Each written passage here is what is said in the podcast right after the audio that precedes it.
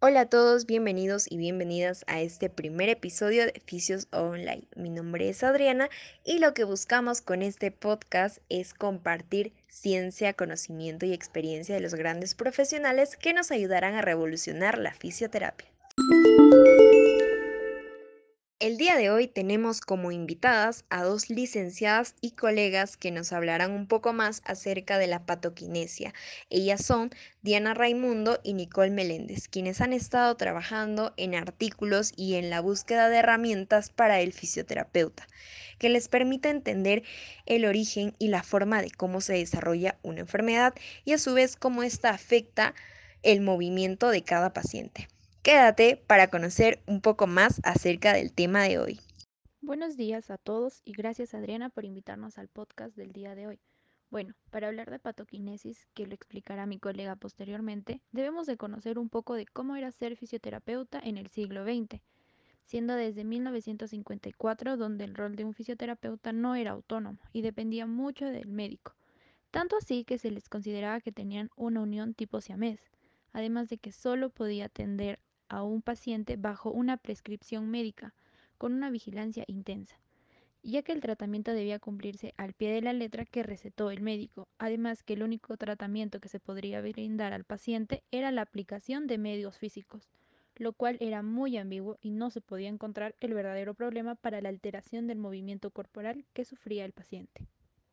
¿Cómo así, licenciada? ¿Nos podría explicar con un ejemplo para poder entender con claridad lo que acaba de decirnos? Digamos que al hospital ingresa un paciente con hombro doloroso. Esto quiere decir que los huesos y los ligamentos y tendones que forman la articulación del hombro van a estar recubiertos de una cápsula de tejido conjuntivo. Y esto, esta cápsula se va a engrosar y se va a tensar alrededor de la articulación del hombro y va a limitar el movimiento. esto se le conoce como hombro doloroso.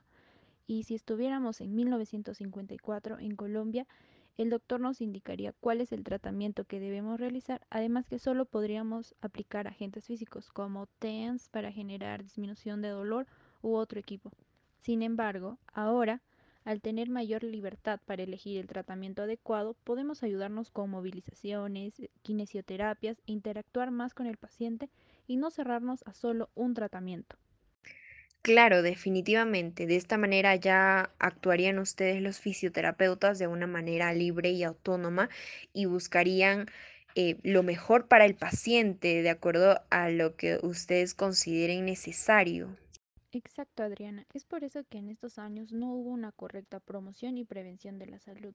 Además que estos fueron los antecedentes del rol del fisioterapeuta en Colombia que después de largos años se encuentra reglamentada por la Ley 528 desde 1999, que sigue vigente hasta el día de hoy.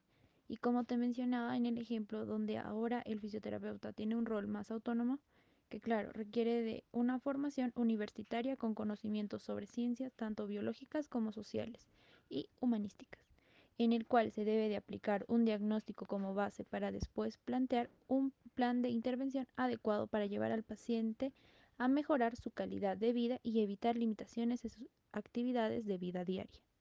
De todas maneras, ¿y podría explicarnos un poco más sobre cómo el paciente mejoraría su calidad de vida? Por supuesto, con esto nos referimos que el paciente que antes no podía levantar los brazos, se le realice una correcta evaluación para así plantear un tratamiento adecuado donde se pueda conseguir mayor movilidad y de esta manera pueda levantar los brazos y así alcanzar objetos altos.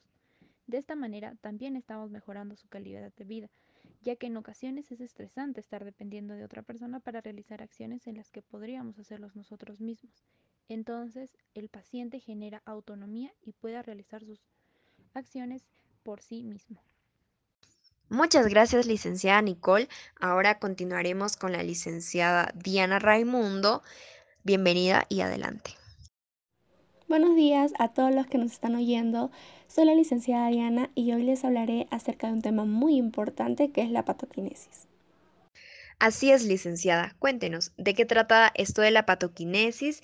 Ya que es un término que muchos desconocemos, en especial las personas que nos están escuchando. Bien, señorita Adriana, la patoquinesis proviene del vocablo patos, que es concebida por el estado normal duradero como producto de una enfermedad, mientras que kinesis significa movimiento, y es así que muchos lo relacionan con la patokinesiología. En realidad existen varias definiciones dadas por diversos personajes, como lo es López, Pinochet, Crisóstomo, Bellis y Escobar, pero los estudios de Walker en 1986 hace referencia a los propósitos que tiene la patoquinesiología y en las cuales eran la base para establecer objetivos que se deben tener en cuenta en el día de hoy. Para elaborar la patoquinesis, entre ellas está contribuir la presibilidad de la respuesta al tratamiento, definir los niveles del compromiso, del movimiento dentro de los parámetros de la deficiencia, limitaciones y la discapacidad. ¿Podría explicarnos eh, la estructura de la patoquinesis? Listo. La patoquinesis debe partir de conceptos básicos como son la enfermedad y los hechos que lo rodean, así como su fisiopatología. Así fue planteada desde hace épocas, desde Hipócrates, donde se concebían al paciente y su enfermedad como inseparables. Los componentes para la elaboración de una patoquinesis se derivan desde aquellos conceptos anatómicos, fisiológicos, neurológicos y patológicos. Estos como elementos fundamentales para poder explicar y predecir los fenómenos al suceder un evento patológico. De todas maneras, y en la fisioterapia, ¿cuáles serían las asignaturas básicas? Bien, en la fisioterapia encontramos como base la biomecánica lo cual nos va a ayudar a permitir estudiar las patologías del movimiento.